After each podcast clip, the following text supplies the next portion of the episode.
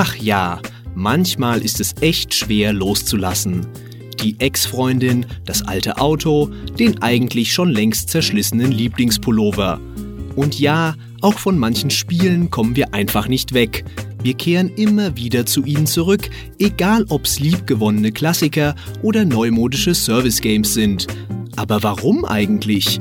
Was zieht uns zurück vor den Monitor, auch wenn wir das darauf flimmernde Spiel eigentlich schon in- und auswendig kennen? Über diese Faszination, über Content Roadmaps und Endgame Grind wollen wir heute im GameStar Podcast sprechen. Wir, das sind zwei Kollegen, die ich für immer festhalten möchte.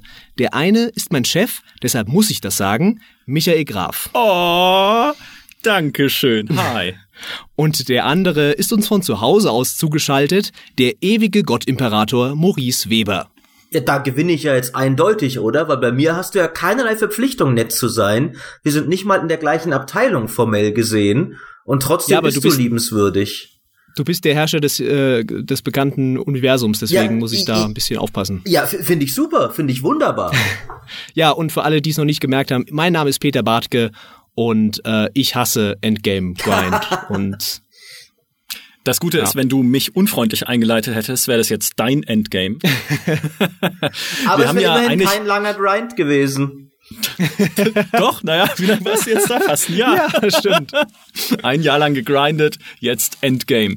Das ist ja, ich kann ja, ich kann ja disclosen, mein niederer Beweggrund, diese Folge aufzunehmen, ist natürlich, um den Google-Traffic von Avengers Endgame mitzunehmen. Wir werden jetzt ganz oft äh, Thanos und äh, die, die anderen Iron Man oder wie die alle heißen, erwähnen, äh, nur damit ihr denkt, dass ihr hier ganz viele tolle Avengers Endgame-Infos du bist schäbig, Micha. Und am Ende müssen wir schnippen und dann äh, hört der Podcast einfach auf. Ja, Maurice muss schnippen dann natürlich als Ja, natürlich. Äh, Gott-Imperator. Ja. ist, Ja, das stimmt, ist das stimmt. die seine Aufgabe.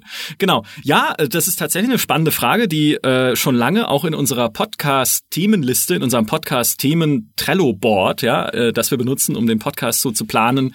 Also eigentlich, nee, wir benutzen es nicht, eigentlich existiert es, nur wir benutzen es, überhaupt es ist, es nicht. Ist, es ist der, der, der größte und schlimmste Fake von allen eigentlich. Wir haben ja, recht in der Anfang, man kennt das ja, wenn man ein neues Projekt startet, ist man immer noch sehr voller Tatendrang. Und da haben wir uns lauter tolle Pläne zurechtgelegt, unter anderem ein eigenes Trello-Board, wo wir Themenkarten für zukünftige Themenideen angelegt haben. Und da sind immer noch ein paar drin, aber eigentlich ist es jede Woche aufs Neue am, Frei am Montag schreibt irgendwer, ja, was wir denn diese Woche? ja, äh, ähm, ja, ja, äh, äh, äh, Endgame könnten wir doch mal. Ja, ja, ja, oh, sehr gute Idee. So ist es. Aber tatsächlich steht schon lange drauf in dieser Themenliste eben das Thema, was bringt uns zu Spielen zurück? Weil es gibt halt einfach Spiele, zu denen wir immer wieder zurückkehren. Das müssen nicht mal notwendigerweise Service Games sein, können es aber auch sein. Ähm, wie zum Beispiel eben für mich und für dich vielleicht auch, Maurice, ein Diablo 3. Mhm. Das ist halt ein Spiel, das ich nicht lange am Stück spiele, jetzt heutzutage noch, aber immer mal wieder eine Runde, um mich einfach diesem, ich glaube, ich hatte es auch schon mal erzählt, diesem Zen des Grind hinzugeben, eine Zeit lang, diesem entspannenden Gefühl einfach, dass man jetzt nichts unbedingt leisten muss im eigentlichen Sinne. Ich habe ja nicht mal ein Ziel, das ich wirklich verfolge mit dem Charakter, den ich spiele. Der ist schon top equipped. Ja, ich habe halt nun mal schon einen geilen Demon Hunter, aber vielleicht finde ich ja dann doch irgendwie die Waffe oder das Amulett, was meinen Schaden noch um 0,1% erhöht, dann bin ich wieder happy und dann lasse ich es auch wieder ein halbes Jahr lang sein. Also irgendwie dieser dieser Reiz des des Grind, so stumpfsinnig er ja auch ist in einem Diablo, der kommt immer wieder für mich. Kennt ihr das? Ja, bei Diablo ist glaube ich, hat es einfach damit zu tun, dass man da, ja, da platzen Leute kaputt und und ja, es geht es geht alles äh, vor die Hunde und äh, du flügst da durch die Gegnerhorden. Äh, ja, ich kenne das schon in diesem Sinne auch, aber ich ich wehre mich dagegen. Ich möchte das nicht, weil du Hm. sagst, Stumpfsinn ist da eigentlich das perfekte Wort dafür, weil es halt so so dumm ist, ja und äh, da ist mir meine Zeit zu schade für. Also ganz ehrlich, ich habe Diablo 3 einmal durch, nein zweimal durchgespielt. Einmal als das Hauptspiel da war und einmal als das Add-on kam. Ja, ich, Ich- verstehe es ja ich- auch irgendwo. Ich, ich Mhm. oszilliere da immer zwischen diesen beiden Standpunkten hin und her tatsächlich. Äh, ich bin ja jetzt niemand, der irgendwie haufenweise Service Games spielt und ich habe eigentlich bin ich philosophisch der Meinung, man sollte sie auch nicht spielen. Das meine ich jetzt nicht in dem Sinne, dass sie irgendwie verwerflich sind, dass ich mir halt denke, ich habe doch aber auf meiner auf meiner äh, äh, auf meinem Pile of Shame in Steam noch so viele coole, sag ich mal, handgemachte Singleplayer Abenteuer, also wo ich wirklich einzigartige denkwürdige Geschichten erleben könnte, dass es eigentlich eine richtig blöde Verwendung meiner Zeit ist, nochmal irgendwie meine 500. Stunde Diablo oder auch League of Legends ist ein Spiel, das ich seit Staffel 2, glaube ich, äh, seit Ende Staffel, ist Ende Season 1 immer wieder spiele. Also ich glaube, es ist auch schon wieder neun Jahre oder sowas. Äh, und inzwischen ist es gerade Magic Arena bei mir sehr viel. Aber eigentlich mhm. denke ich mir immer, da spiele ich ja nur das, das Gleiche nochmal in leicht abgewandelter Form, nochmal, was ich schon kenne, wenn ich auch was Neues erleben könnte. Es wie jetzt hier zum, zum zehnten Mal irgendwie am Starnberger See wandern gehen, wenn ich doch auch, was weiß ich, noch nie in, in Tokio war oder sowas. äh, also, das, das, das, das ist aber, billig, ja. aber, aber trotzdem ist es dann manchmal so, und das ist für mich dann ganz, ganz großer Punkt, äh, es gibt halt Abende, wo ich dann daheim hocke und denke so, okay, das war jetzt ein richtig anstrengender Tag, mein knallharter Job, den ganzen Tag zu zocken und in Podcasts zu schwätzen, hat mich jetzt richtig ausgezehrt mich jetzt auf, was weiß ich, neu auf ein Pillars of Eternity 2 oder sowas einzulassen, mhm. das ist jetzt gerade einfach nicht, das ist gerade nicht drin. Aber eine Runde Magic zu spielen, wo meine Decks schon gebaut sind, die warten auf mich, eine Partie dauert zehn Minuten, äh, oder halt mal eine Runde Diablo was zu metzeln, wo, wie Peter eben sagt, da zerplatzen schön Dinge, da muss ich mich nicht mehr groß reinarbeiten, da weiß ich schon alles, wie es funktioniert. Das ist so bisschen, Wohlfühlgames ja, nenne ich's. Genau, manchmal ist nicht mhm. jedes, also Spiel ist nicht gleich Spiel im Sinne von, nicht jedes Spiel ist gleich entspannend. Und zu alten, vertrauten Sachen zurückzukehren, einfach wieder ein bisschen zu grinden, ist, ist manchmal genau das, was man zum Abschalten braucht, finde ich. Ist aber, glaube ich, tatsächlich auch ein ganz wichtiger Faktor, den du da erwähnst.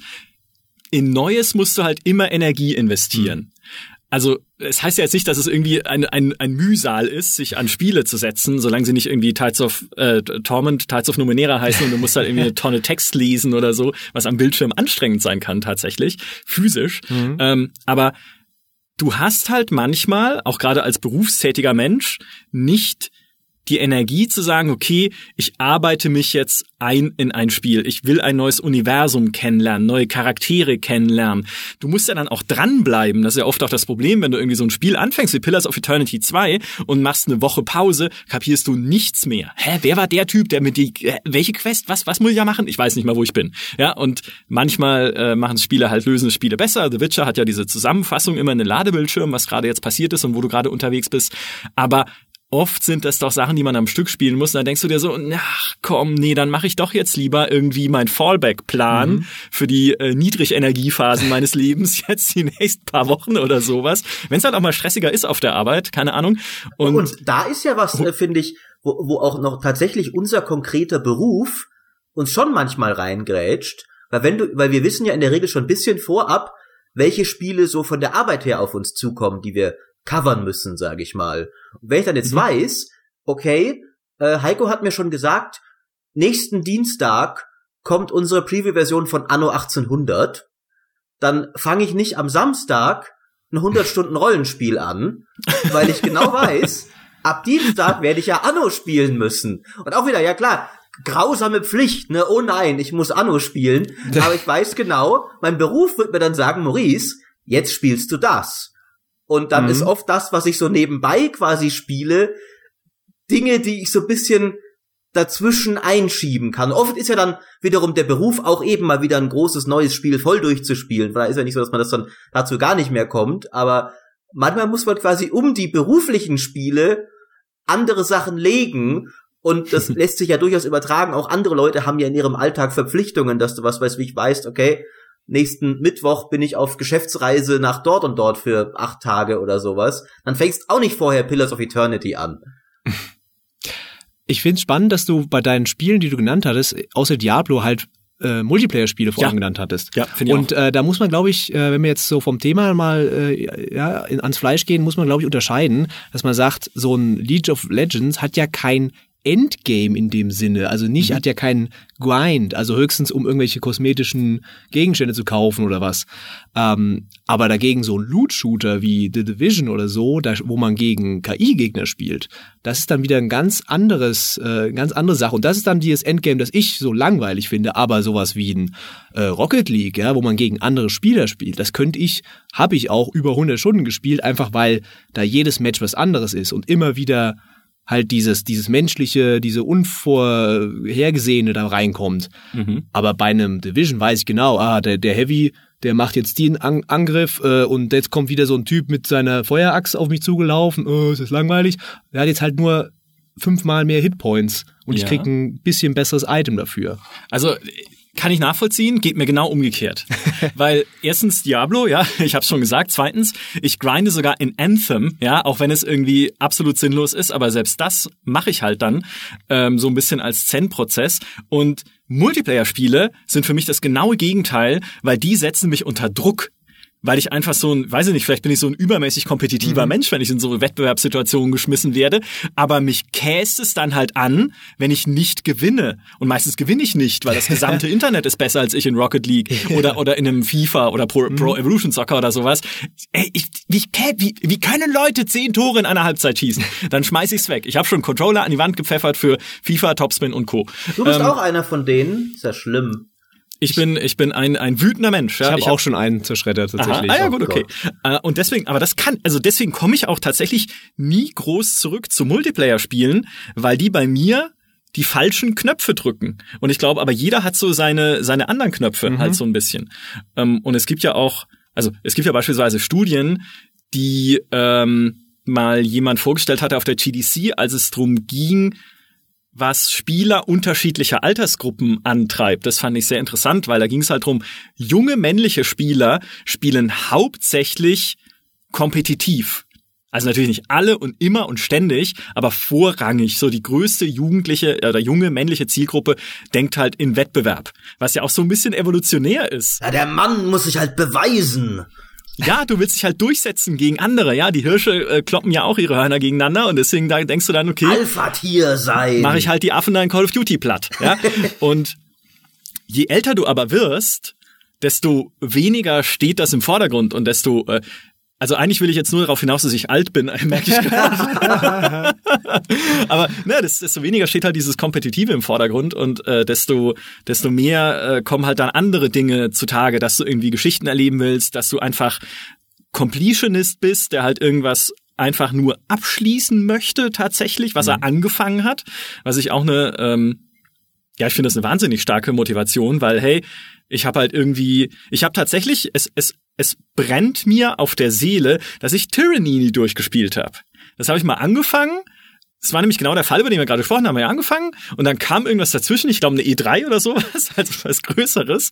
Und da habe ich nie weitergemacht. Und es nervt mich, weil ich will das durchgespielt haben. Nicht nur, weil Maurice die ganze Zeit erzählt, wie fantastisch es ist, aber auch. Ja, aber na gut, okay. Aber ähm, lustigerweise ist ja gerade dann bei diesem Endgame-Grind Spiele, die du nicht durchspielen kannst, eben, nicht? weil dann verstehe aber ich, da- warum du dann immer weiterspielst. Nee, aber da habe ich ja den Druck nicht. Okay. Da muss ich ja nichts zu Ende so, bringen. okay. Mhm. Das ist ja genau die Art von Grind, die, die manche Leute absolut schrecklich finden und den puren Horror, nämlich der ziellose Grind, Ja. Mhm. der mir gefällt.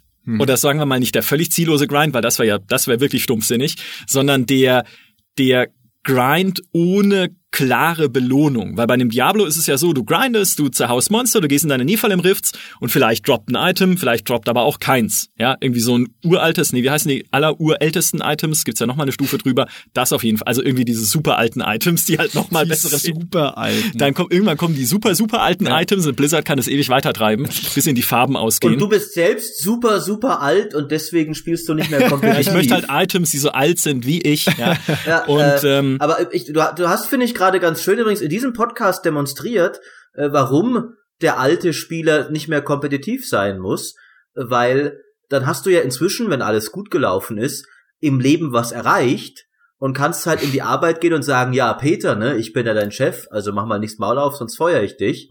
ja, das entweder heißt- das oder ich habe aufgegeben. Ne? Also die zwei Oh, Möglichkeiten gibt's halt. Das heißt, du musst nicht mehr na, nach Hause kommen und sagen, oh, ich bin nur einer von vielen Teenagern, die hier noch alles vor sich haben und beruflich noch nichts erreicht haben. Aber immerhin bin ich der beste Fortnite-Spieler.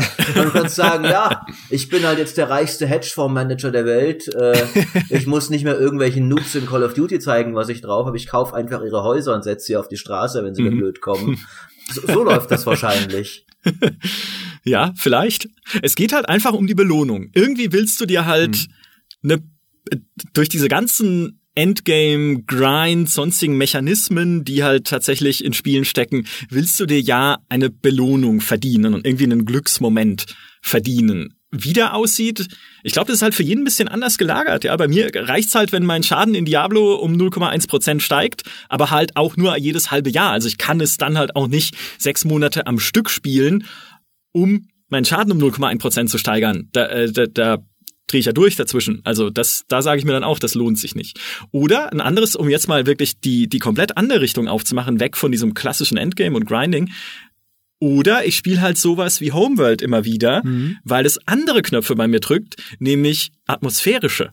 Weil die Musik von Homeworld, die, die Hintergründe, das Raumschiffdesign, die wunderbare Story in dieser Kampagne, das ist einfach ein fantastisches Spiel für mich. Ja, es, es, es bietet mir genau die Sachen, die ich liebe. Also, und das dann irgendwie einmal im Jahr dann wieder durchzuspielen, ist eher so ein, ich will es nicht mal nostalgisch nennen, weil es ist jetzt für mich im Leben mit nichts sonderlich Positivem verbunden oder so, dass ich irgendwie sage, wenn ich Homeworld spiele, ach, das erinnert mich an meine, an meine, an meine heile Kindheit oder sowas. So ist es dann auch nicht. Aber es ist einfach dieses, ich weiß, das mag ich und aus den und den Gründen und dann, dann was? Ich bin ein erwachsener Mensch, ein freier Mensch. Was spricht denn dagegen, es mir einfach nochmal reinzuziehen? Mhm. Und das ist aber auch für mich auch so tatsächlich. Und da sage ich auch, das ist auch so dann so eine Wohlfühlsache für mich dann, weil ich weiß, ich, ich weiß auch wieder, was, was mich erwartet tatsächlich mhm. bei so alten Dingern, die ich schon mal gespielt habe oder so zum Beispiel Batman Arkham City, das habe ich glaube ich jetzt fünf, sechs Mal schon gespielt. Ähm, einfach weil ich weiß, ah, da werde ich wieder so viel Spaß mit haben. Das macht wieder so viel Bock und äh, ist jetzt wieder so viel besser als der ganze neue Rotz, der jetzt rausgekommen ist, der mich überhaupt nicht interessiert gerade. Mhm. Ähm, und einfach diese, diese, diese, dieses Erwartbare, ja, dass du schon immer weißt, ah, da kann ich wieder hin und äh, ich krieg genau das, was ich mir gewünscht habe. Ja, äh, bei mir ist das, ähm, ich spiele zum, zum Beispiel letzter Zeit wieder Age of Mythology. Äh, ah. Weil bei mir dieses, genau was Micha beschreibt, diese Wohlfühlatmosphäre, wo es mich immer wieder hinzieht, das sind all diese Formen von so altertümlich etwas bequem angehauchten Strategie- und Aufbauspielen. Äh, also ob das jetzt ein Age of Mythology ist oder Anno 1404 oder ein Siedler, ähm, all die, die, die, dieser, dieser generelle Dunstkreis von Atmosphäre ist was, wo ich immer wieder gerne hingehe, um mich einfach bisschen zu entspannen. Ähm, mhm. Was bisschen dadurch auch verstärkt wird natürlich, ähm, ein Grund, warum ich dann zu alten Spielen zurückkehre, ist, dass da nicht viel Neues kommt in letzter Zeit. äh, und das ist, glaube ich, auch durchaus kann ein sehr relevanter Grund sein, warum man manche Klassiker vielleicht immer wieder rauskramt, weil man sagt, ja fuck, äh, was, was soll ich denn sonst spielen? Ähm, also auch bis jetzt mal irgendwann Star Citizen kommt, werden wahrscheinlich auch viele Weltraumsimulationsfans das wahrscheinlich gut kennen und heute noch wahrscheinlich immer wieder Freelancer oder Wing Commander oder was weiß ich spielen, weil halt einfach macht ja gerade niemand mehr was Neues, was man spielen könnte in diesem Feld. Wenn jetzt andauernd neue coole Echtzeitstrategiespiele im Mittelalter rauskommen würden, würde ich auch deutlich seltener zu diesen alten zurückkehren wahrscheinlich. Ich mag sie immer noch, aber in der Regel spiele ich schon lieber was Neues eigentlich. Aber wenn es halt nichts Neues gibt, dann gehst du halt zurück und vielleicht ist das genauso. Das finde ich, kann man ja interessanterweise auf alle diese Formen von Rückkehr anwenden. Wenn du halt sagst, ja, äh, ich finde halt immer noch, dass League of Legends das beste MOBA ist, dann spielst du immer noch das. Oder du spielst halt immer noch Diablo 3 oder, oder Destiny oder sowas, weil du halt sagst, ja, ich spiele immer noch Destiny, weil halt Anthem das einfach nicht ablösen kann, weil es nicht gut genug ist. Mhm. Ähm, das, das trifft, glaube ich, all diese Disziplinen, dass du einfach sagst, so, mhm. das ist halt das Spiel, das für mich bis heute der Gipfel seiner Art ist und ich mag diese Art von Spiel. Also, selbst wenn ich die neuen probiere, komme ich doch immer wieder zu dem zurück, was für mich halt das Beste seiner Machart ist. Ja, was mich auch immer wieder zu so alten Spielen, gerade weil ich bin ja ein großer Story-Fan und also eigentlich immer ein storygetriebenes Spiel brauche ich eigentlich immer. Und es ist halt einfach so, du vergisst auch so viel über die Jahre. und dann denkst du dir, ah, ich möchte eigentlich nochmal Bioshock spielen. Wie war denn das nochmal genau? Ich weiß schon gar nicht mehr, was da nach Andrew Ryan überhaupt passiert ist, da, nach dem großen Twist.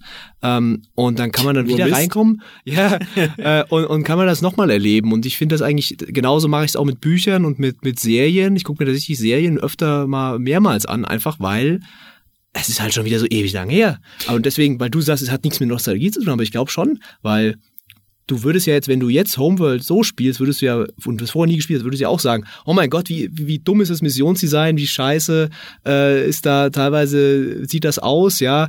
Aber weil du es halt früher gespielt hast, denkst du immer, hast du immer noch diesen Bezug und sagst ja, ja, das ist wieder wie damals und ähm, da, aber dann spiele ich als Remaster, ne?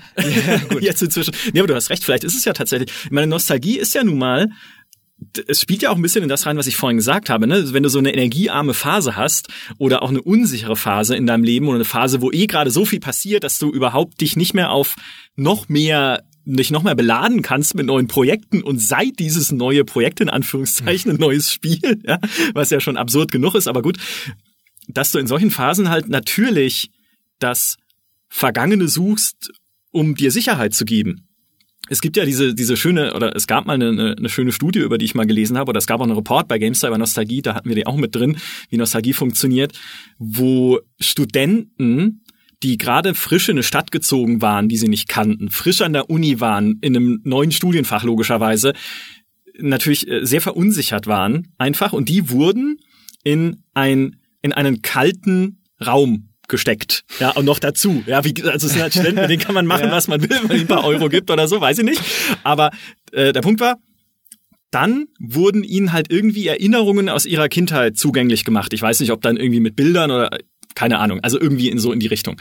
Und tatsächlich haben die Studenten, die dann diese nostalgischen Gefühle hatten, den Raum als wärmer empfunden als diejenigen, die das nicht gekriegt mhm. haben, so als Kontrollgruppe. Also Nostalgie hilft dir tatsächlich, das ist so ein menschlicher Überlebensmechanismus, hilft dir mit unsicheren und anstrengenden Situationen klarzukommen. Und wenn man das mal auf die ganze Spielebranche überträgt und wie man auch teilweise halt Klassikern hinterherhängt, auch was manchmal so ein bisschen ein verzerrtes Bild, mhm. ja, also gerade was irgendwie Grafik angeht, aber auch Missionsdesign, teilweise auch was Stories angeht dann erklärt das so vieles. Ja, äh, da muss aber hier in der Tonkabine eigentlich immer sehr viele nostalgische Erinnerungen äh, durchschweben, weil es ist ja dann immer so heiß.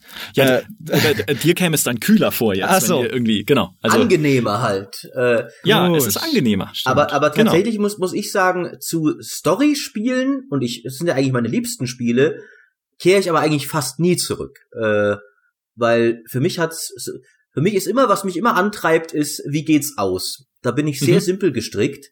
Und sobald ich das weiß, das ist auch bei, ich habe auch sehr, sehr wenige Bücher mehr als einmal in meinem Leben gelesen. Und wenn, dann tatsächlich auch wieder aus diesem, aber das muss dann sehr stark ausgeprägt sein aus diesem Wohlfühlgrund, den wir angesprochen haben. Das ist zum Beispiel Harry Potter hat es bei mir geschafft weil ich tatsächlich mich einfach gerne in Hogwarts aufhalte, selbst wenn ich schon weiß, wie es ausgeht. Aber das ist bei mir absolut die Seltenheit und hat auch noch kein Spiel je geschafft, äh, dass ich sage, ja. ich spiele jetzt ein, ein, ein storygetriebenes Rollenspiel nochmal, obwohl ich schon die ganzen Twists kenne. Vor allem, ich bin ja auch ganz schlimm, wenn ich in so, bei solchen Spielen sobald ich eine Entscheidung getroffen habe, schlage ich auch immer sofort auf Wikipedia nach, was die Alternativen gewesen wären. Sodass es auch gar nicht mehr irgendwie dieses Moment gibt, so, ah, ich spiele jetzt Dragon Age nochmal als böser Blutmagier durch oder sowas und schau, was anders ist, weil ich weiß es schon, weil ich zu neugierig war. Ähm, und dazu kommt, dass ich auch in der Regel eh dann mich nicht dazu durchringen kann, anders zu spielen, weil ich habe ja meine strengen moralischen Prinzipien, nach denen ich gespielt habe, hat er seinen Grund. Deswegen, warum sollte ich anders und schlechter spielen beim zweiten Mal? Ähm, mhm. Aber das ist bei mir tatsächlich nie der Fall. Wenn ich zu einem Spiel zurückkehre, dann muss es schon irgendeine Komponente haben, die, ich sag mal, unberechenbar ist. Also das, das muss nicht mal Multiplayer sein, äh, auch wenn das natürlich am besten ist. Das hat Peter ja vorher eben ganz gut äh, zusammengefasst. Ein League of Legends halt ist halt natürlich immer, immer, immer, immer anders. Aber es kann auch Skirmish gegen die KI sein, aber irgendwas, mhm. was halt nicht linear ist. Mhm. Kann ich gut nachvollziehen. Gerade die Büchersache. Ich habe auch, das, ich glaube, die einzigen beiden Buchreihen, die ich in meinem Leben zweimal gelesen habe, aber einfach weil ich so jung war, als ich sie zum ersten Mal gelesen habe, waren Herr der Ringe und die Thrawn-Trilogie. Mhm. Alles, also das habe ich danach dann nochmal gelesen, weil ich nichts mehr wusste, einfach außer dass Thrawn irgendwie cool ist, der beste Star Wars Charakter überhaupt, keine Widerrede. Ähm, aber genau, ich will doch, also ich erlebe Stories ja jetzt vielleicht nicht ich weiß nicht, ob die, die primäre Motivation ist, um zu wissen, wie es ausgeht, aber ich will den Twist wissen. Ja, ich will wissen, was sich auf den Kopf stellt, wo meine Erwartungen irgendwie, äh, wo mit meinen Erwartungen gespielt wird. Das ist für mich immer das Wesentliche in der Story. Mhm. Und auch da, also Bioshock verstehe ich überhaupt nicht, weil ich weiß doch, was passiert. Ich weiß ja, was der Twist ist. Ja, aber dann ist es doch gerade cool, dann wieder zurückzugehen und zu sehen, was ist denn vorher, ja? Wie spielen ah. die Entwickler mit diesem Twist, ja? Was, was verheimlichen sie dir und was siehst du erst beim zweiten Mal spielen? Okay, jetzt, jetzt hast du eigentlich recht. Ja, okay, nee, jetzt will ich doch nochmal. Scheiße, ja, du, stimmt. Ich, ich kann das verstehen, aber es, es hat, es war bei mir nie einfach nie so. Also, ich kann, äh, das ist, das ist so ein Reiz, den ich in der Theorie nachvollziehe, der sich mir aber in der Praxis einfach, das gibt mir nicht genug. So von wegen, ja, klar, aber für jeden Moment, wo ich denke, oh, das war ja cleveres Foreshadowing, sind halt zehn, mhm. wo ich denke, ja, ja, das ist ja genau, was ich schon habe. Und dazu kommt ja noch bei Spielen, dass ja dann, wenn ich, wenn ich nur quasi nochmal die Details der Story nochmal erleben will, ist ja immer noch das ganze Gameplay dazwischen, wo ich auch nochmal durch muss. Und ich so, ah, muss ich den nervigen Boss nochmal bekämpfen, den ich beim ersten Mal schon zehnmal nicht geschafft habe. Ähm, mhm. das, das gibt mir tatsächlich wenig. Eine Sache, die, die Micha angesprochen hat, ist aber tatsächlich bei mir auch manchmal so der Fall, wenn du, wenn es sehr lang her ist, dass du ein Spiel gespielt hast, nicht weil du irgendwas vergessen hast, sondern weil du das Gefühl hast, du warst damals noch nicht alt genug, um es in seiner Gänze zu kapieren und cool zu mhm, finden. Ja. Und das ist für mich zum Beispiel, ich habe es bislang nicht nochmal durchgespielt, aber ich frage mich immer wieder mit dem Gedanken, ist äh, Baldur's Gate 2. Ähm, weil ich uh, das gespielt Das wollte hab, ich auch gerade sagen, was soll das? tja, tja, weil da war ich halt irgendwie zehn oder so, als ich das gespielt habe. Und ich hatte den glaube ich, am schlechtesten gestalteten Charakter, den du dir in Baldur's Gate 2 yeah. machen kannst, nach diesem Regelwerk. Ich glaube, ich habe sogar schon mal in, in, einem Podcast zu ihm erzählt, aber ihr müsst halt nochmal durchleiden. Äh, äh, ich konnte mich damals nämlich absolut für nichts entscheiden. Deswegen war er natürlich ein dreiklassiger Magier, Schurke, Dieb und ein Halbelf. ähm, okay. Und, und er, er konnte, glaube ich, also ich bin irgendwie durchgekommen durch das Spiel, aber der war völliger Mist, dieser Charakter. Naja, ich meine, es war immerhin kein Bade, also von daher kann er nur besser gewesen sein. Äh, in in D&D in der fünften Edition ist der Bade overpowered, aber jetzt, damals war er natürlich grässlich. Und ich habe auch damals, weil ich halt, damals war ich halt zehn, da habe ich meine, meine Figuren auch noch bisschen mehr nach infantilem Humor ausgewählt. Ich habe halt den blöden Gnomen mitgenommen, der immer irgendwie, was war das, der Jan Jansen, der Jan immer so Jansen. komischen was war das, irgendwie Salatwitze? Äh, Steckrüben, glaube ich. Steckrübenwitze macht, genau. Äh, und heute denke ich mir halt, da, da aus dem Spiel glaube ich, könntest du noch mal, könntest du noch mal rausholen. Ich, ich, ich habe ja dann tatsächlich schon noch mal gespielt für den für den für den Test der der Enhanced Edition, aber nicht ganz die die Muße genommen, wirklich so jede Ecke und alles und so noch mal. Äh, ich ich habe schon immer wieder, aber das ist halt wieder eine Zeitfrage. Aber eigentlich hätte ich wirklich noch mal Lust auf so einen völlig völlig, also völlig mir all die Zeit nehmen für einen kompletten Baldur's Gate Durchlauf, auch mit dem gleichen Charakter von Baldur's Gate 1 ab der Kerzenburg an bis zum Ende von Thron des Baal. Ja, super. Halt als Kann der Spieler, empfehlen. der ich heute bin. Aber wo nimmt man dafür die Zeit her? Ja, 200 Stunden, ne? ja, genau. Zehn Tage am Stück. Ja, Wahnsinn. Ähm, ich finde aber tatsächlich, also Baldur's Gate 2 ist, hätte auch noch oder böte genügend Varianz ja auch für diesen zweiten Durchlauf, eben indem du andere Begleiter mitnehmen kannst, ein paar andere Entscheidungen in Quests treffen, die jetzt nicht unbedingt nur gut böse sind, sondern mhm. auch irgendwie, was mache ich oder was nicht. Ich habe es 13 Mal gespielt. Wie also jetzt? von daher ähm, was? kann ich bestätigen. Mal. Durchgespielt oder was? Äh, nicht 13 Mal durchgespielt, aber bestimmt 8 Mal oder was? So das komplette Ding oder was mit Baldur's Gate 1 noch? Ja, da war ich noch, nee, Baldur's Gate 2 jetzt speziell. Da war ich halt noch klein. Und deswegen wollte ich sagen, weil Maurice das, als er das gesagt hat, da dachte ich mir, ey, hast du meine Lebensgeschichte gerade geklaut? äh, weil äh, ich war auch so jung, als das rauskam. Äh, hab das gespielt mehr wie so ein, fast schon wie so ein Action-Rollenspiel, ja.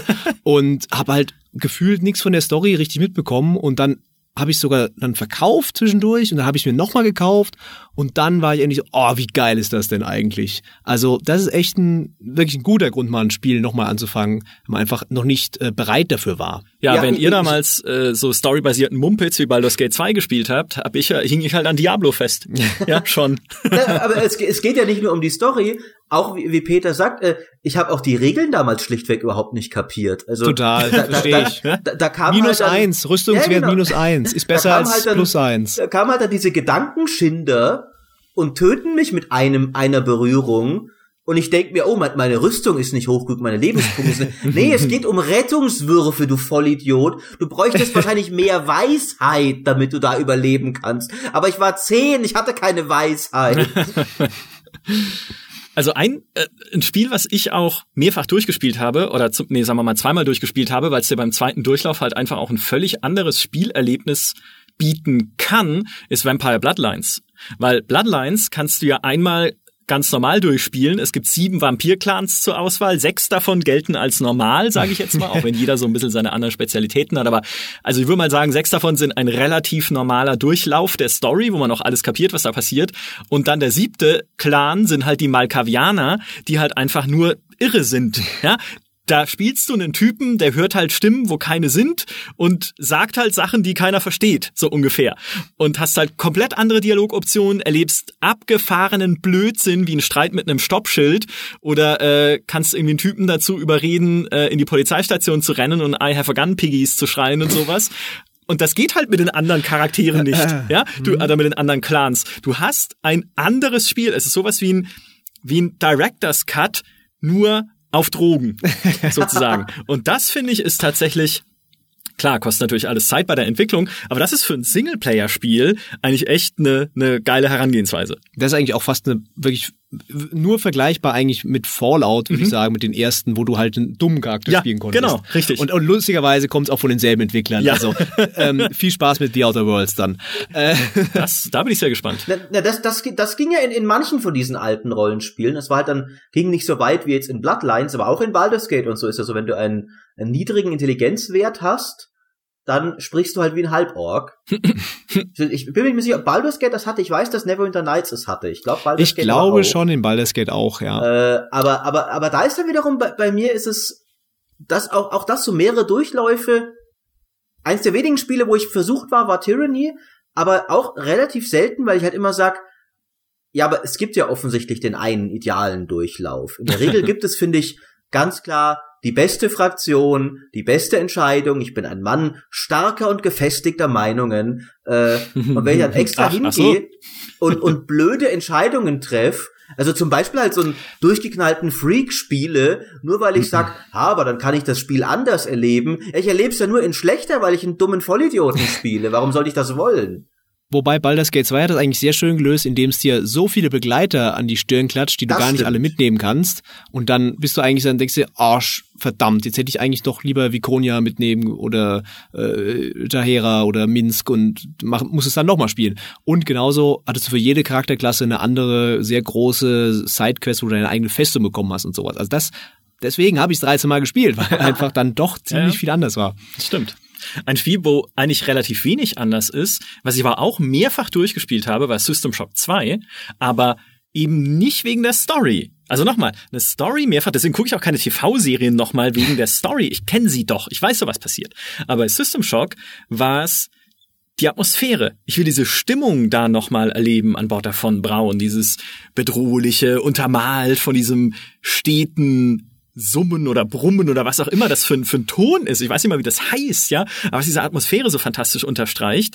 Das andere Spiel, was es macht, ist Dark Project. Auch die haben ja immer das, so ein, so ein, wie gesagt, ich weiß nicht, was das ist, muss mir mal ein Audioingenieur erklären hier im Podcast. Immer so ein unterliegender Ton, der das Ganze, selbst wenn nichts passiert, immer unterschwellig bedrohlich macht. Ja, es ist auch immer Nacht, es ist immer überall Schatten, es ist immer irgendwie Fackelschein und so. Und drunter liegt aber immer dieses Summen, dieses Brummen. Und um diese Atmosphäre wieder zu erleben, spiele ich diese Spiele tatsächlich wieder. Vielleicht auch aus dem Grund, den Maurice vorhin gesagt hat, das ist halt einzigartig. Das habe ich so nicht in einem anderen Spiel. Und Dead Space kann ich nicht spielen, vielleicht ist es da genauso. Aber ähm, das ist auch so wieder, sind so äh, Go-Back-Spiele für mich Ja, irgendwie. äh, beim in Sachen so Atmosphäre natürlich auch, aber in Sachen Gameplay wäre es für mich sowas wie Doom oder Ja. äh, auch tatsächlich Call of Duty ähm, muss ich tatsächlich, auch wenn jetzt alle, oh mein Gott, äh, aber ähm, gerade Modern Warfare 1 ist halt so ein auf den Punkt perfekt äh, zusammengestelltes Orchester aus Militär-Action, die du halt tatsächlich nirgendwo anders findest, auch nicht in den anderen Call of Duties. Äh, und da habe ich immer, da, klar weiß ich da, was da passiert, aber ich finde, in diese Mission zu spielen und wieder dieses ähm, da mitgerissen zu werden und das, das fasziniert mich immer wieder. Das spiele ich auch wirklich alle so zwei Jahre mal wieder. Echt? Ja. Gott? Echt? Total. Nee. Ich habe sogar dann die anderen auch nochmal gespielt. Ich habe dann mal die ganze Reihe nochmal durchgespielt. Nee. Und dann Nee. hat es mir tatsächlich besser, hat mir selbst Ghost einigermaßen gefallen, wo ich anfangs war, das war ist super schlecht. Und äh, genauso Advanced Also Kampagne jetzt, so. oder was? Ja, die Kampagne, natürlich. Nee, also ich meine, ich, ich fand ja nicht mal Ghost so ich, schlecht. Ich, ich glaube, Chef Micha fragt sich gerade, warum er dir ein paar Fragen hab ich getan, Beim, das, da, da, da hat er ein paar Fragen beim Bewerbungsgespräch wohl ausgelassen. Ja, ja, das, ich dachte mir, das musst du doch nicht fragen. Das, da sagt doch kein Mensch, ich spiele das mehrfach. Also, nee, ich finde ja, ich finde es ja okay und legitim, habe ich auch gemacht, die Kampagne einmal durchzuspielen. Ich fand sogar Ghost richtig gut, eigentlich sogar die Kampagne.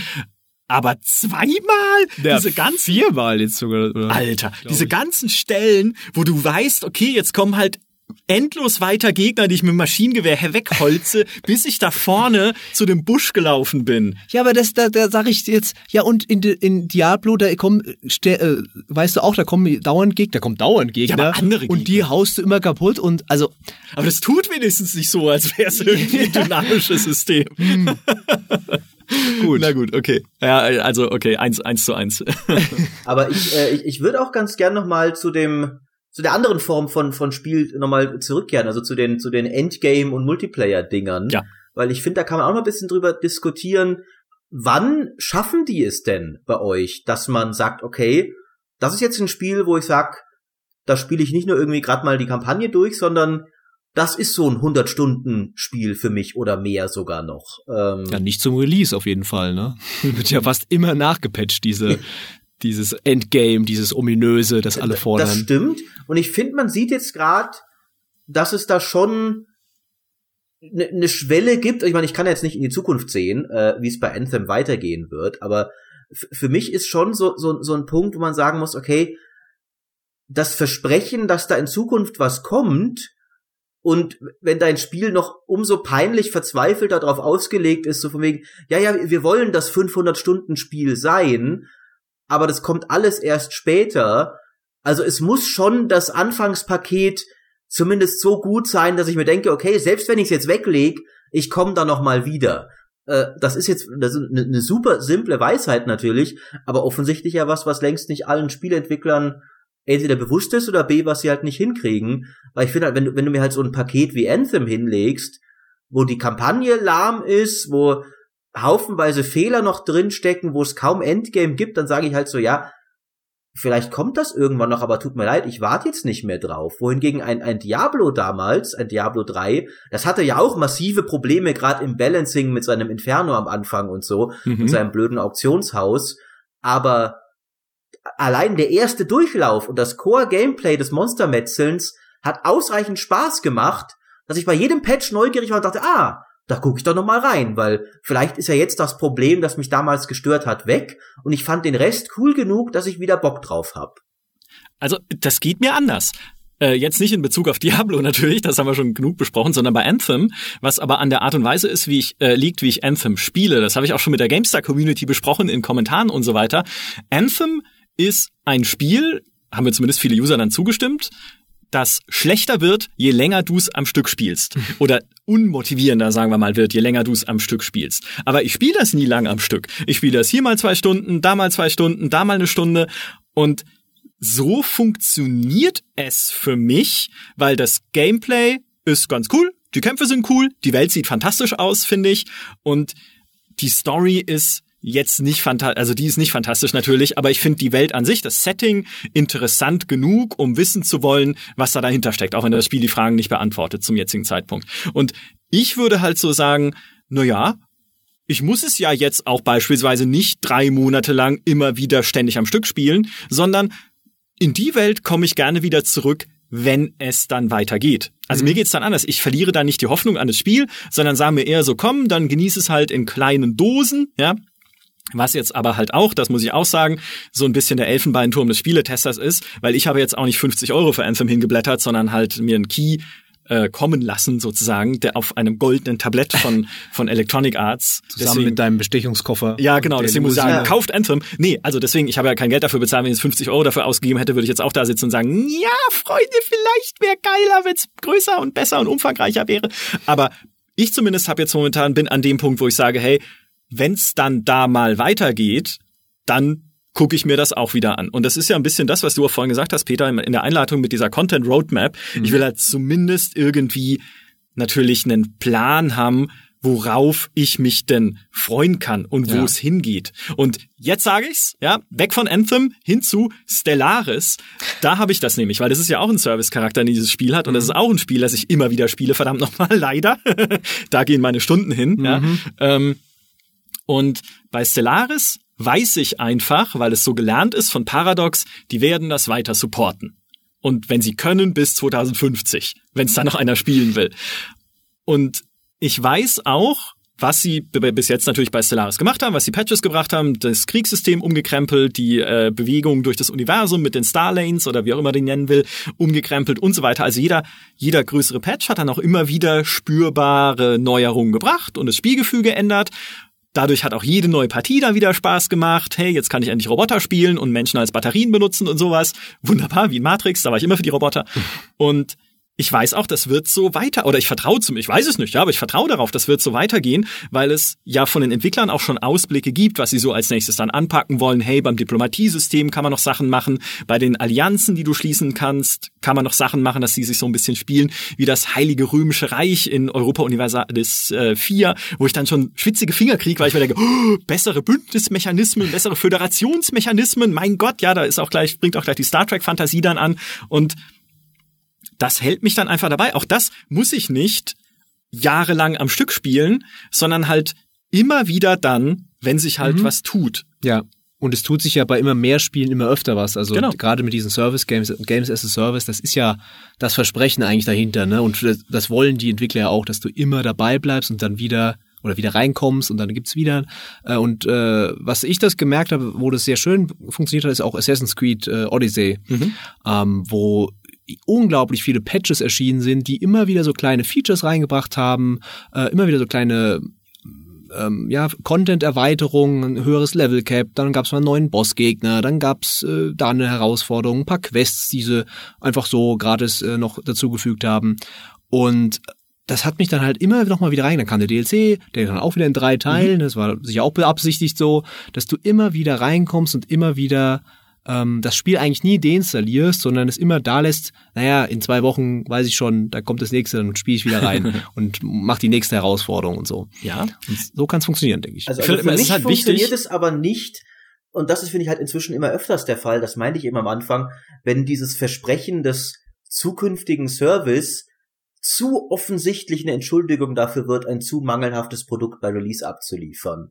Für mich gibt's schon diese untere Schwelle, wo ich irgendwann, okay, so darüber sage ich noch, ja, ich gebe euch noch die Chance, ich gucke immer wieder rein, und darunter sage ich, nee, tut mir leid, ihr macht nur einmal einen ersten Eindruck und der war so blöd, es gibt genug andere, wie vorher gesagt, es gibt so viele andere Spiele auf meinem Pile of Shame und auch noch viele andere Spiele, die ich bereits hab, zu denen ich gerne zurückkehre, dass euer Spiel es jetzt leider nicht in diesen illustren Kreis geschafft hat. Ihr habt den einen Mhm. Anlauf gehabt und ihr habt ihn in den Sand gesetzt. Äh, und jetzt wende ich mich wieder anderen Spielen zu. Kann ich absolut verstehen, aber dann drehe ich den Elfenbeinturm jetzt um und setz dich rein, weil es ist natürlich auch ein bisschen dann die Frage, okay, wenn ich, und das beste Spiel, was mir jetzt gerade einfällt aus den letzten Monaten, ist Fallout 76. Wenn ich Fallout 76 gekauft habe zum Release für 50 Euro oder wie viel es auch immer gekostet hat, dann habe ich das jetzt erstmal. Und jetzt habe ich auch nicht das Geld, um mir noch 15 andere Spiele zu kaufen. Ja, ohne Witz, ja. Also ich kann es natürlich zum Laden zurücktragen oder sowas. äh, Oder jetzt nicht mehr, ja. Aber ich hätte das machen können da, zum Release. GameStop es jetzt mit gebrauchten PS4-Controllern verschenkt. was natürlich das, mir das Herz bricht als jemand, Ja. der es dann gekauft hat. Aber das ist ja auch ein Punkt, ja. Ich habe das Geld investiert in dieses Spiel. Bin dann eventuell enttäuscht und es gibt viele Gründe, über Fallout 76 enttäuscht zu sein und gewesen zu sein, gerade zum Release. Und jetzt habe ich es aber und ich kann, ich, also irgendwie muss ich doch dann jetzt auch wieder reinschauen, weil sonst habe ich diese Ja. 50 Euro doch in den Orkus geblasen. Da kommt ja auch diese, diese Psychologie dann im, im, zum Zuge, dass du halt, wenn du was kaufst, dann muss es ja auch irgendwie einen Wert besitzen, ja. Das, Weil ja. jeder ja denkt von sich, ja, ich habe da jetzt entschieden, das ist gut, ich kaufe das, dann muss es ja gut sein, ja. Also weil das ist so eine, ich kann mich Also- jetzt gerade nicht mit den, den, den Expertenwissen da punkten, aber ähm, das scheint mir in der Psychologie tatsächlich ein, ein, ein Ansatz zu sein. Na, du verteidigst halt deine Fall, Hoffnung. Ja. Ja. Also ich, es ist ja meine Hoffnung ist natürlich, dass das Spiel, das ich besitze, besser wird. Und wenn dann irgendwie so miese Peter kommt, ich, ich verwende deinen Namen. Miese Maurices. Ja, miese Maurices, ja genau. Kommen und mir sagen, hey, das ist doch Müll, warum kaufst du das, du Dödel? dann fühle ich mich auch angegriffen vielleicht ein bisschen. Weil ich sage, naja, hallo, hallo, ich mag Fallout, ich mochte dieses Versprechen einer Online-Welt und nur weil die es jetzt noch nicht so hingekriegt haben, wie ich es gerne hätte und wie es vielleicht auch alle anderen gerne hätte, hätten, heißt es ja nicht, dass daraus nie wieder was wird. Also lasst mir doch bitte die Hoffnung und lasst mich konstruktiv weiter dieses Spiel begleiten und gucken, was draus wird. Also ich finde, das ist schon eine Sichtweise, die man haben kann. Ähm, wie da die psychologischen Mechanismen sind, das würde ich mir tatsächlich gerne mal vom Psychologen erklären lassen. Aber das machen wir noch. Das ist schon wieder, ich habe es schon hier notiert auf meine imaginäre In-Podcast-Trello, ja, das wir nie wieder anschauen dann. In zwei Jahren dann, oh, das könnt ihr mal machen. Ja, genau, ja. Wir haben doch, erinnert ihr euch noch, Nee, als wir noch uns, alle jung waren? lass uns lieber über Endgame mal reden. Das haben wir noch nie gemacht. Nee, genau. Was ich noch, äh, was ich halt noch äh, ansprechen wollte, ist so ein bisschen die Spiele, die wir jetzt auch hatten zuletzt, sind ja eher die, wo man sagt, okay, durch diesen Service-Gedanken ändert sich was. Da frischen sie das Spielerlebnis irgendwie auf. Vielleicht bauen sie noch keine Ahnung, Festungen ein, die man stürmen kann oder eine neue Spielebene, neue Raids, wie halt natürlich in, in World of Warcraft und so weiter, neue Arten von Daily Quests. Also sie machen einfach dieses Endgame vielfältiger auch, damit die Ziele, auf die du hinarbeitest, also irgendwie den Charakter zu verbessern, neue Waffen zu finden und so weiter, damit die sich zumindest mit unterschiedlichen Arten und Weisen erfüllen lassen. Also dass du halt einfach nicht nur stumpfsinnig Pflanzen pflücken musst, um deine Alchemie-Skill zu erhöhen, sondern dass du halt noch ein paar, ich we- ich weiß, wahrscheinlich gibt's keine anderen Möglichkeiten, Alchemie-Skill zu erhöhen, aber will das denn auch, ja. Aber dass du halt nicht nur dich mit einer Sache beschäftigst. Für ein Diablo gilt das aber nicht, ja. Also nochmal explizit, ja. Diablo ist ein Spiel, in dem sich nichts ändert, außer es kommt halt mal irgendwie noch eine neue Charakterklasse raus im Falle des äh, Necromancers. Aber sonst passiert in diesem Spiel ja kein, es ändert sich ja das Spielgefühl nicht. Es gibt keine großen neuen Features. Und das ist das, was ich im Eingangs, äh, Eingangs auch gesagt habe, dieses, dieses Grinding, was man da macht und diese Suche nach Belohnungen ist ja eigentlich nur psychologische Konditionierung, weil du ja wirklich dann drauf abgerichtet bist, in Diablo, ja, geile Beute zu finden und Glücksimpulse zu kriegen. Das ist eine Skinnerbox, ist ja die, der, der Ausdruck dafür. Ja. Und es, drauf und hoffst, dass was rauskommt. Genau. Und es gibt dieses, ähm, es gibt dieses wunderbare Experiment, das mal, ähm, ich glaube, ein Schweizer, genau, ein Schweizer Neurowissenschaftler, Wolfram Schulz, ist mir gerade eingefallen, habe ich mir Ja, nicht notiert ja, oder so. Na klar, man weiß es ja auch, ne? Ähm, mal gemacht hat in der Mitte der 90, äh, Mitte der 90er Jahre. Der hat nämlich beobachtet, dass Affen Glückshormone ausschütten, wenn man ihnen eine Banane gibt. Finde ich nachvollziehbar, gut für die Affen, also alles cool. Nur dann hat er gedacht, hä, was ist denn, wenn ich den Affen eine Banane gebe und dabei entweder irgendwie eine Lampe leuchten lasse oder mit dem Glöckchen klingle. Ja, sind die Affen halt trotzdem happy, weil sie kriegen ja die Banane. Und dann hat er gesagt, jetzt lassen wir mal die Banane weg. Und tatsächlich hat bei den Affen schon dann allein das Glöckchen klingeln und das Lichtsignal dieses Dopamin ausgeschüttet, ne, was von dem man ja davon Klar. ausgeht, dass es halt Glücksgefühle auslöst. Ist dasselbe wie mit dem Pavlovschen Hund und so, wenn die Glocke klingelt, denkt er gleich, hey, ich krieg eine Belohnung, wie geil, ja, und wedelt mit dem Schwänzchen. Also das sind halt so diese, diese Konditionierungsimpulse. Und dasselbe gilt halt für Spiele wie Diablo mit den Geräuschen und Impulsen, die sie uns geben. Wenn ich halt höre, ein Legendary droppt mit diesem sehr charakteristischen Geräusch, dann ist das meine Belohnung schon. Wenn ich das Legendary aufsammle und identifizieren lasse, das ist dann nur noch quasi eine Bestätigung des Glücksgefühls oder eigentlich nur noch so ein Anhang. Das, eigentlich, das finde ich also interessant. Das eigentliche Glücksgefühl kommt aus diesem Geräusch, das eins droppt. Nicht, dass es geil ist. Ja. Es gibt ja auch Studien, die gezeigt haben, dass Leute umso motivierter sind, sich eine Belohnung zu äh, verdienen und sich um eine Belohnung tatsächlich zu kämpfen oder zu arbeiten, je weniger klar ist, was diese Belohnung ist.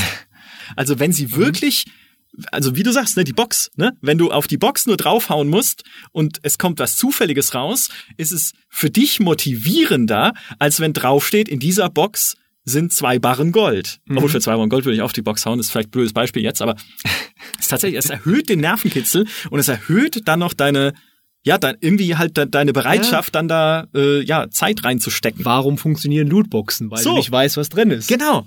Und warum haben wir denn dann die, die Diskussion über Videospielabhängigkeit? Natürlich bei vielen Online-Spielen, bei vielen Free-to-Play-Spielen, die ja auf genau diese Impulsgeber ausgelegt sind. Also allein was da, also ich, ich muss ja einerseits gruselt's mich immer so ein bisschen, wie halt Spiele so mit psychologischen Triggern spielen können. Auf der anderen Seite muss ich halt meinen Hut ziehen vor allen Entwicklern, die das halt wirklich gut hinkriegen. Mhm. Ne? Also diese Allein die Sounddesigner von Blizzard, ich weiß nicht, Sounddesigner bei Blizzard, das muss sein wie Waffenhändler. Ja? Du weißt, ja, du, du weißt, du tust etwas, was nicht gut ist. Ja, ja. Drogenhändler wahrscheinlich. Ja, oder sowas, genau. Du tust etwas, was nicht gut ist, aber du bist richtig gut darin. Ja? Du baust ich die besten mal, Kalaschnikows. Äh, ich habe auch mal irgendwo gelesen, dass die Entwickler von Borderlands zum Beispiel auch irgendwie sehr viel Aufwand ah. reingesteckt haben in die Animationen und das Geräusch des Kistenöffnens. Also Borderlands hat ja auch diese Waffenkisten, die dann so richtig ausfahren, wo dann so mhm. äh, die, diese, wo dann diese vier Waffen drin sind, diese roten Dinger, die man auch sofort in der Spielwelt sieht, äh, dass das halt ein ganz wichtiger äh, wichtiger äh, Spielbestandteil sei. Mhm. Äh, das ja. Witzige ist ja, dass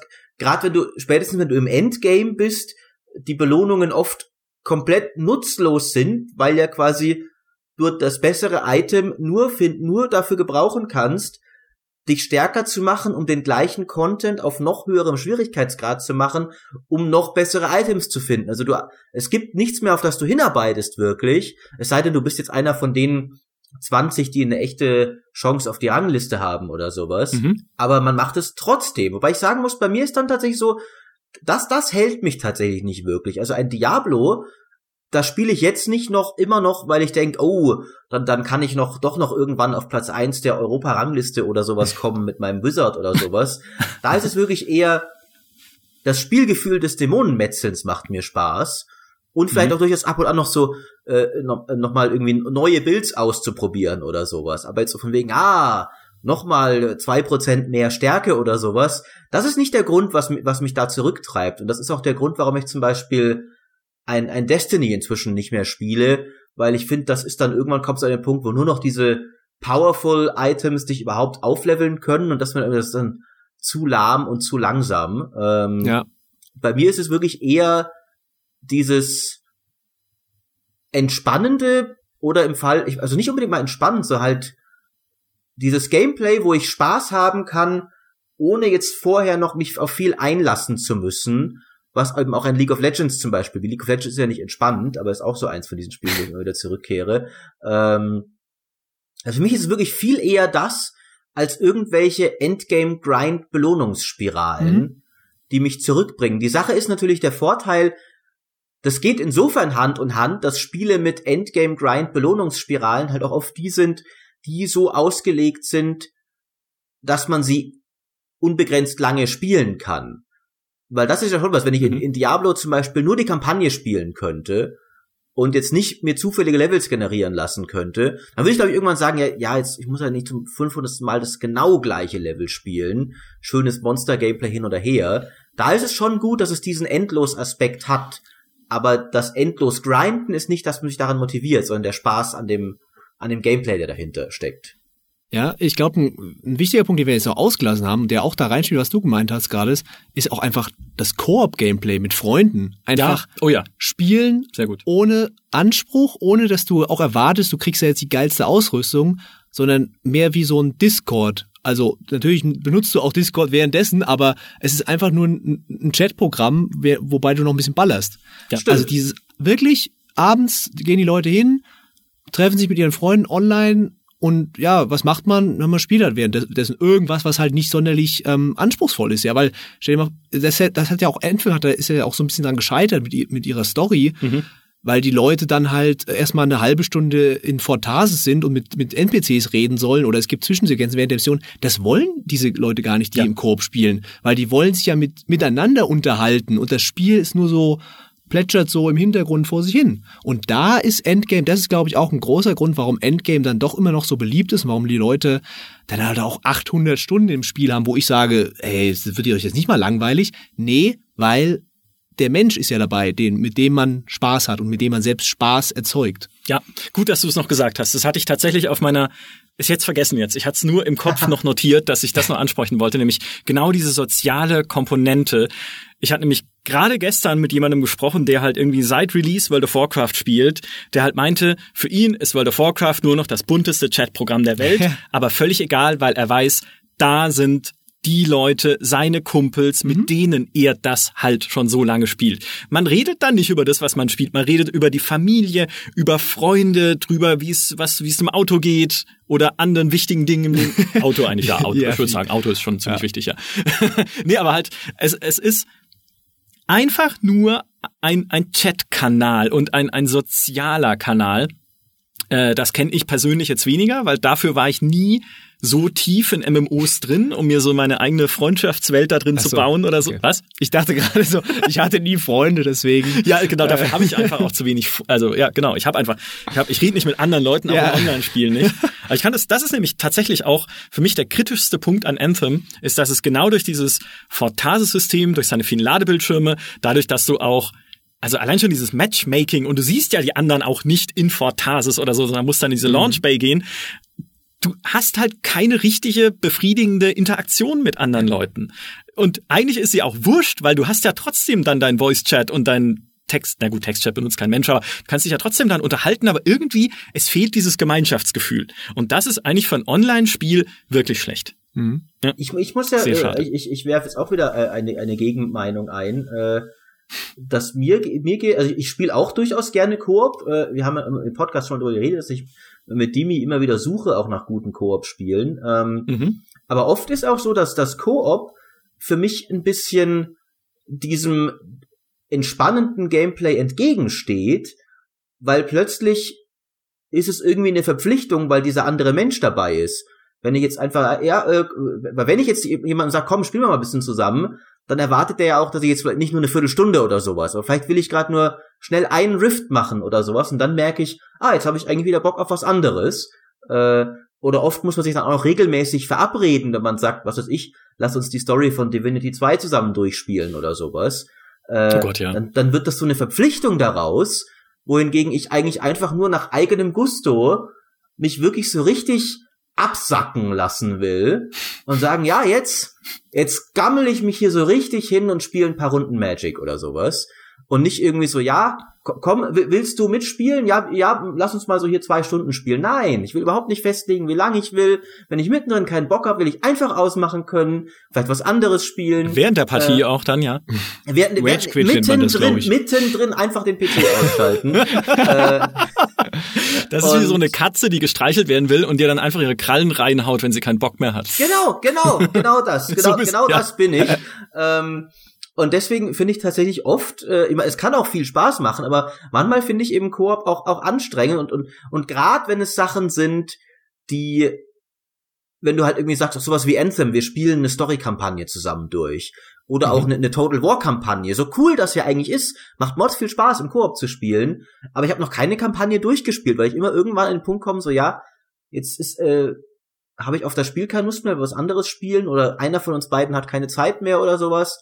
Das, das geht mir oft gegen dieses lässig entspannte Spielen, das okay, eigentlich, ja. weil wenn ich, wenn ich mir Spiele vornehme, wo ich sage, okay, da nehme ich mir jetzt richtig Zeit, die, die nehme ich mir so ein bisschen als, das klingt so böse, aber so meine ich sie so als Verpflichtung auf, dann sind das oft eher, dann sage dann nehme ich mir jetzt Zeit für ein großes Singleplayer-Spiel. Ja, aber ich meinte ja gerade, also dass du, dass du halt sowas wie Destiny, ja, da gibt's natürlich auch Leute, die dann die Story in Destiny durchspielen zusammen, aber eigentlich geht's ja wirklich nur um dieses Endgame. Ja, treffen wir uns jetzt mal kurz für ein Raid, äh, weiß nicht, wie lange das dauert, ja, eine Stunde vielleicht, oder wir machen hier mal kurz in der Welt so ein Event oder so.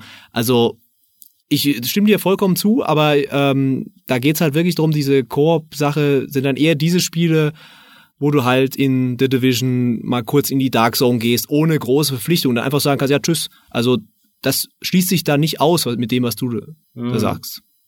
Ja, Casual Koop sozusagen.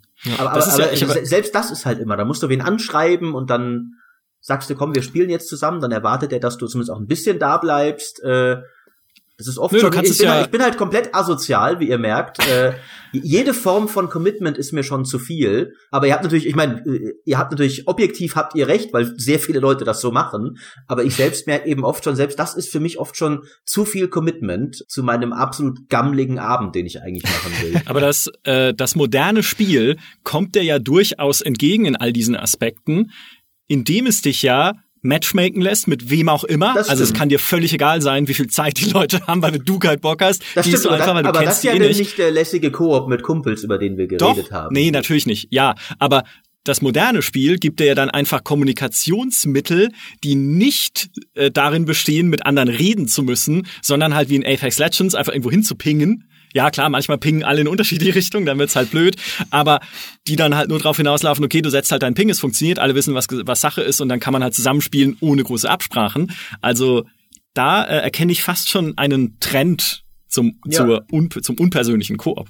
Was ich Genau. gerade denken musste ist, wir haben halt damals im Podcast über Videospielsucht drüber gesprochen, dass es ja ein Suchtfaktor ist, soziale äh, Unternehmungen, die man geplant hat, also mit Freunden treffen, irgendwie rausgehen, mal Sport treiben, ähm, weiß ich nicht, oder auch nur telefonieren mit irgendwie der Mutter oder so, abzusagen für ein Spiel. Gilt das denn auch, wenn ich soziale Unternehmungen in einem Spiel, die ich geplant habe, also Koop zu spielen mit anderen, absage, um in Ruhe ein anderes Spiel spielen zu können? Ich glaube, Maurice, du bist gefährdet, Ja, wenn ich das so Ich höre. glaube auch, ja, ja wahrscheinlich. Das ist, das ist auf so einer Meta-Ebene, ja. Eine, eine äh, Meta-Abhängigkeit. aber, aber je- jetzt wird mich mal noch interessieren, weil, weil ich hier immer den, den, den Konträren gebe, äh, dass ihr mir auch mal noch sagt, was waren denn bei euch Spiele, wo klar war, das Spiel will dein großes Hobby werden. Also das ist ein, ein Anthem, ein Division, ein Destiny. Das will die 100 Stunden von euch oder mehr und hat es dann bei euch aber nicht geschafft. Er hat gesagt, nee, sorry, ich bleib dir nicht so lange treu. Und warum nicht? Gab's das bei euch? Ach du Scheiße. Ein Haufen, ja, natürlich. FIFA Ultimate Team. Also ich habe mal versucht, Ultimate Team zu spielen und das, das gibt mir nix. Ja, aber jetzt nicht, weil Ultimate Team irgendwie so schlecht äh, designt wäre oder so. Also ich weiß nicht, ich kann es nicht mal einschätzen, muss ich ehrlich gestehen, ob das gut designt ist oder nicht. Aber mir gibt alleine schon dieser Sammelkartencharakter nix. Ich habe keinen Bock, irgendwie vier Millionen Kartenpakete aufreißen zu müssen, um Cristiano Ronaldo zu kriegen, wo ich doch im normalen Multiplayer-Modus einfach Real Madrid, okay, jetzt ist Juventus Turin spielen kann, wenn ich Ronaldo spielen will. Hinzu kommt, wer will denn überhaupt Ronaldo spielen? Ich nicht, ja, ich muss ihn haben, damit er, äh, weil er ein guter Spieler ist. Also diese Art von Multiplayer-Modus für ein Fußballspiel, die ja sehr viele Leute fesselt mit ihren Funktionen und natürlich auch mit dieser ganzen Grind- und Lootbox-Mechanik, die ja in diesen Kartenpäckchen drin steckt, das gibt mir überhaupt nichts. Mhm. Ja, bei mir eigentlich, wie gesagt, jeder Loot-Shooter würde ich sagen, äh, sobald ich die Kampagne durch habe, dann können die noch so toll sagen, oh, das ist so super im Endgame. Nö, Da- danke. Äh, und äh, vielleicht ein bisschen komisches Beispiel, aber natürlich The Witcher 3. Was? Wie? Das habe ich ja immer noch nicht äh, mehr als zwei Stunden gespielt. Was ist denn los hier? Du sägst jetzt echt hier an deinem Stuhl. Ja, also es wird echt gefährlich allmählich, Peter, ja. Ihr seid live dabei. Über, ja. Was ist denn bei Ja, dir? aber- Ja, äh, bei mir ist es, also gerade jetzt zum Beispiel Anthem. Äh, Ja, gut. Das hatten wir schon drüber geredet. Äh, aber auch Destiny. Äh, tatsächlich auch bei mir interessanterweise ähm, die meisten Loot-Shooter, obwohl ich sie eigentlich vom Prinzip her sehr gerne mag und ich ja auch jemand bin, der durchaus zu, zu grinden bereit ist. Aber irgendwie hatten die bislang alle ein, ein Makel in ihrem System für mich. Äh, bei Warframe war es, finde ich, so, das ist, das ist offensichtlich halt auf ausgelegt, also da, da, da- da musst du nur genug Leute fragen, dass du ihm da bis zu 500 Stunden und mehr enorm viel rausholen kannst. Ich finde, das Spiel ist nur am Anfang einfach ein bisschen zu arschig zu dir, in dem Ja, Sinne, wie es deine Zeit respektiert. Also Ja. von wegen so, ja, du hast jetzt hier zehn Stunden gespielt, jetzt kannst du mal anfangen, dir eine neue Waffe zu craften, aber wart mal, das dauert irgendwie einen Tag. Äh, ja, nee, sorry, also in, de- in der Zeit hätte ich andere Spiele jetzt schon durchgespielt, wo Warframe mal anfängt anzufangen Ja, ähm, wo bei anderen das Endgame schon lange läuft, ja, bist genau. du bei genau. Warframe halt noch die kleine Wurst, ja. Und, und bei allem, wo ich das respektieren kann, was das Spiel dann später ja an unglaublich viel äh, Möglichkeiten bietet, ist es mir also auch in, in seinem ganzen Aufbau, wie es dann irgendwie sehr früh dich plötzlich in diese Open World reinwirft, die später reingepatcht wurde und wo aber eigentlich alle sagen, nee, zu dem Zeitpunkt sollst du da noch gar nicht reingehen, weil die hat eigene Crafting-Materialien, die nur da eine Rolle spielen oder so Zeugs. Äh, also da, da, das Spiel ist mir irgendwie, da, da fehlt mir am Anfang einfach das, wo es mir sagt, ja, ich zieh dich auch rein. Ähm, und bei, bei Destiny kam ich irgendwann an den Punkt, wo, wo ich dann dachte, okay, jetzt bin ich offensichtlich an dem Punkt, wo du nur noch sehr, sehr langsam hochleveln kannst, weil da kommt dann irgendwann der Punkt, wo normale Items dein Powerlevel nicht mehr erhöhen können. Nur noch diese mhm. Powerful Items, die du nur von bestimmten Quellen auch limitiert pro Tag oder sowas kriegst.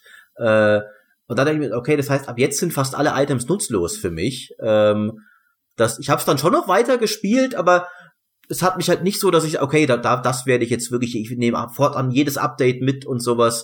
Weil dafür ist mir Destinys Beutemodell einfach irgendwie zu, zu blöd. Da, da, da habe ich dann ein Diablo lieber, wo auch längst nicht jedes Item ein Upgrade ist, aber jedes könnte eins sein. Es ist nicht so ausgelegt, dass schon gesagt wird, ab jetzt kann kein Legendary mehr überhaupt dein Power-Level erhöhen, sondern nur noch die, die du über diese bestimmten Dinge bekommst.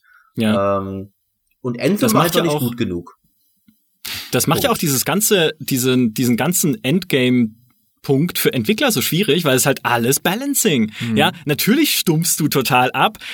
Da, da kann das Geräusch beim Beutedroppen noch so perfekt sein, ja, du stumpfst halt total ab, wenn die Beute dann halt doch nur Schrott ist, ja? ja. Und wenn du halt immer nur Omas Socken aus dem Weihnachtsgeschenk ziehst, jahrelang, ja, obwohl du dich so drauf freust, weil es natürlich ein verpacktes Geschenk ist und das deine Vorfreude steigert und so, dann sind halt die Socken drin. Blöd, blöd, mhm. blöd, blöd.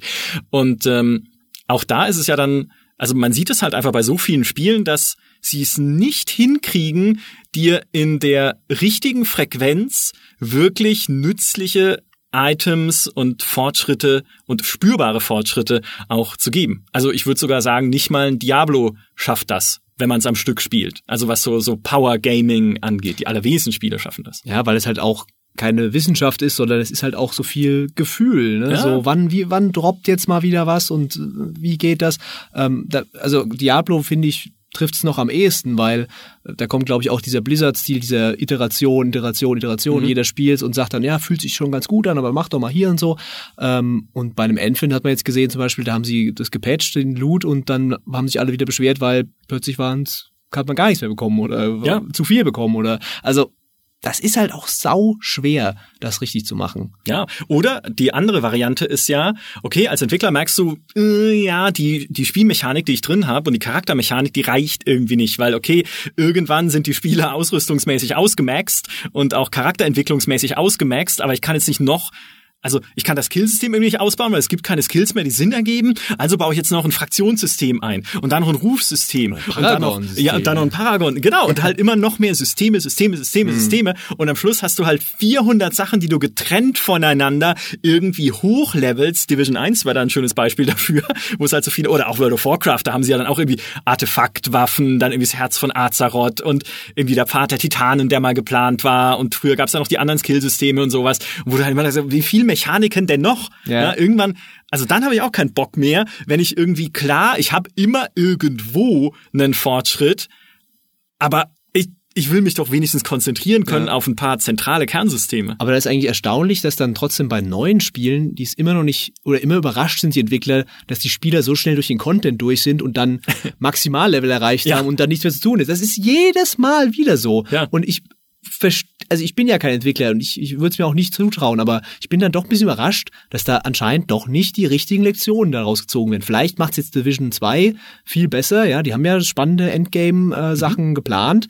Aber es ist schon auffällig, wie oft da immer nachjustiert werden musste. Aber das erinnert mich immer. schwierig, weil, weil bei mhm. Anthem, mhm. die haben ja jetzt gerade das gegenteilige Problem, da, dass sie, da merkt man, die haben extra die, die, die, die Beutedrops richtig richtig äh, spärlich gestaltet und auch noch teilweise sehr nutzlos. Und die Spieler sagen alle, sie hatten jetzt schon zweimal den Bug, dass deutlich mehr Beute gedroppt ist. Und alle sagen, ja, so macht das Spiel endlich Spaß. Und sofort ficken sie es immer gleich wieder. Ja. Äh, weil, weil sie sagen, Moment, oh, oh, scheiße, jetzt werden sie halt zu schnell ins Endgame kommen. Ähm, also nicht ins Endgame, aber halt quasi dann irgendwann nichts mehr haben, wonach sie streben können. Ich weiß ja, das nicht, ist wie die Loot Cave. In ja. Destiny damals. Hm. Ja, natürlich. Aber hallo, natürlich, wenn du mit diesen psychologischen Triggern spielst, des, des Beuteausschüttens, werden Spieler alles tun, um sich diese, diesen Fix, diese Beuteausschüttung ja, häufiger zu geben. Ja, ja klar. Mhm. Ja, na, äh, natürlich schieße ich in die dumme Loot Cave. Ja, ich bin nur nicht blöd und sage, ich restriktiere äh, oder ich, ich begrenze mich selbst, indem ich normal rausgehe in die Welt und meine Raids und was weiß ich was spiele, sondern natürlich stehe ich da und schieße in die Höhle. Das hat bei The Division auch jeder gemacht. Hat, jeder, jeder hat diesen Exploit genutzt, dass man den äh, diesen einen Bossgegner da zehnmal ja. umlegen konnte oder dann mit dem ersten DLC immer wieder ganz leicht äh, den da den Boss legen. Klar, also eigentlich könntest du diese Spiele, hättest du als Entwickler kannst du sagen, pff, ist doch alles egal, was wir machen. Hauptsache es gibt eine, es gibt irgendwie eine, irgendeine dumme Mechanik, die man exploiten kann, um sich mit Items voll zu schütten. Ist aber ja, doch schwierig. Bei, bei Anthem war es ja kein Exploit. Das war wirklich einfach nur ein Bug, dass es einfach allgemein mehr gibt. Äh, also die haben einfach versehentlich die Chance auf gute Items verzehnfacht. Ähm, ja. Und dann haben sie es nach zehn Stunden gemerkt. Und der ganze Reddit, ganz, ganze Reddit ist voll von BioWare, was auch immer ihr gemacht habt. Bitte schraubt's nicht zurück. Und BioWare schraubt's natürlich zurück. Und eine Woche später genau das gleiche nochmal. Ähm, wo halt die Leute eben sagen, ja, ist, der, der, die schwierige Gratwanderung da ist halt, wenn du halt die Beute so spärlich machst, dass du sagst, ja, damit werden sie lang beschäftigt sein, bis sie alles haben.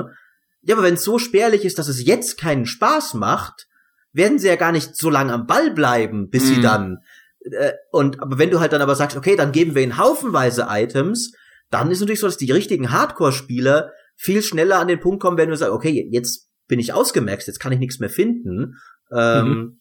Ich glaube, dass ich glaube, was, was du halt da machen musst, ist, äh, also was sie halt eben zum einen sagen, ist natürlich einfach, mach sehr viel Variation in den Items. Also mach halt, sie, äh, das wird halt immer, in, in Anthem wird immer schön argumentiert von der Community, dass halt die Suche sollte nicht danach sein, dass du überhaupt mal ein legendäres Item findest, sondern dass du halt, dass du lang brauchst, um das Optimale zu finden. Dass du halt quasi schon mit coolen Items zugeballert wirst, aber der, der halt sagt, okay, ich will aber auch meine 150% Schadensbonus statt 135%, das ist der, der halt dann lange grindet und wen das motiviert, den wird das ja auch äh, catchen. Äh, und das macht jetzt zum Beispiel auch in Diablo 3 durchaus. Da gibt's dann haufenweise Zeugs noch, wie du dann kannst du noch Paragon-Levels farmen und deine Edelsteine verbessern und die dann wieder in deine Waffen integrieren und dann nochmal Edelsteine neu hochleveln. Äh, mhm. Also ich glaube, das ist so ein bisschen der richtige Weg, dass du nicht grundlegend den Leuten coole Sachen vorenthältst, sondern dass du dieses das granulare Feintuning das ist, wo der Spieler richtig lang dran arbeiten kann. Ja, und eine Falle, ich muss es, ich muss, wir müssen leider zum Schluss kommen, weil Peters Zug erreicht gerade das ah. Endgame, den er erwischen muss. ähm, aber eine, nur ganz kurz noch als ein Aspekt, eine Falle, in die du dich als Entwickler begibst oder ein Problem, das du hast, ist natürlich am Anfang muss der Fortschritt ja schnell sein, um Leute anzufixen. Genau. Ja, da muss halt Level Up, Item, geil, oh, wieder Progress, Progress, Progress. Ja, ich werde immer stärker. Und dann muss es halt allmählich ein bisschen zäher werden. Und auch dafür gibt es einen psychologischen Begriff, nämlich den Endowed Progress Effekt, den ich auch natürlich im Kopf habe und nicht hier auf dem Zettel aufgeschrieben, der nämlich besagt, dass wenn man einen schnellen Anfangserfolg hat, völlig in den Hintergrund tritt, dass diese Erfolge immer mehr Zeit brauchen, sondern es steht dann der Erfolg im mhm. Vordergrund. Du speicherst quasi das Glücksgefühl und nicht die Zeit, die es braucht, um es zu erlangen, was ein wahnsinnig spannender Effekt ist und wo der auch eingesetzt wird, sind halt Stempelkarten im Einzelhandel. Ja, wenn du irgendwie Deswegen es ist mega wichtig, dass wenn dir ein Einzelhändler, irgendwie ein Coffeeshop oder so, eine Stempelkarte gibt, dann muss der erste Stempel schon drauf sein. Wenn du mit null Stempeln anfängst, hast du keine Motivation, das weiterzumachen. Wenn ein Stempel drauf ist, also dein erstes Level-Up, dein erstes Item, dann hast du Bock mhm. weiterzumachen, weil du willst natürlich fertig kriegen und erst wenn du es fertig gekriegt hast, merkst du, dass der Kaffee scheiße ist. So ungefähr. Aber das, das fand ich noch einen interessanten Aspekt, was es für Entwickler ja noch schwerer macht, dann irgendwie ihr äh, ja, ihr, ihr Spiel halt durchzubalancieren, dass es dann auch die richtigen Abstände hat. Ja, und wenn, da brauchen wir gar nicht anfangen von Free-to-Play wenn Leute dann sagen müssen, wir müssen die anfixen, damit sie dann später unsere Lootboxen kaufen und so, das ja. ist natürlich dann noch schlimmer. Ja, da, da, das ist ja auch noch die, da gibt's ja auch noch die, auch noch schöner psychologische Begriff, die, die Sunk Cost Fallacy, dass mhm. du halt äh, weniger wahrscheinlich äh, das Spiel wechselst, je mehr Zeit und oder Geld du schon reingesteckt hast. Das heißt, wenn du die Leute halt weit genug kriegst, dass sie irgendwann sagen, so, ja, aber jetzt habe ich ja schon hier so und so lang das und mein Charakter ist ja jetzt hier schon so und so und idealerweise haben wir noch einen Skin gekauft für den und so, dann wechsle ich jetzt nicht zu, was weiß ich, von League of Legends zu Dota oder von Destiny zu The Division, weil meine Investitionen sind ja schon im anderen Spiel. Und ich will die ja nicht nochmal machen. Ich will ja da weitermachen, wo ich schon was reingesteckt habe. Ja. Und äh, mit diesen Worten müssen wir tatsächlich den Podcast beenden, weil ich muss zurück zu Diablo, Peter muss seinen Zug erwischen und Maurice muss Magic spielen. Richtig. Aber Das ich hoffe, ihr bleibt bei uns äh, lang weiter dabei und kauft auch ein tolles Plus-Abo für alle Plus-Folgen und hört jede Folge, weil inzwischen habt ihr echt genug gehört, dass ihr Sunk-Cost-Fallacy-mäßig hier auch nicht mehr rauskommt eigentlich. Ja. Ihr seid investiert in diesen Podcast.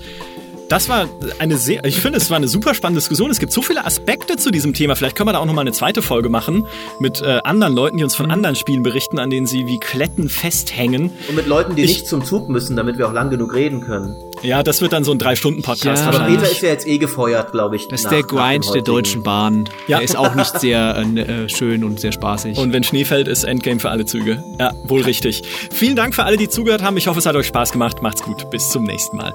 Tschüss. Ciao.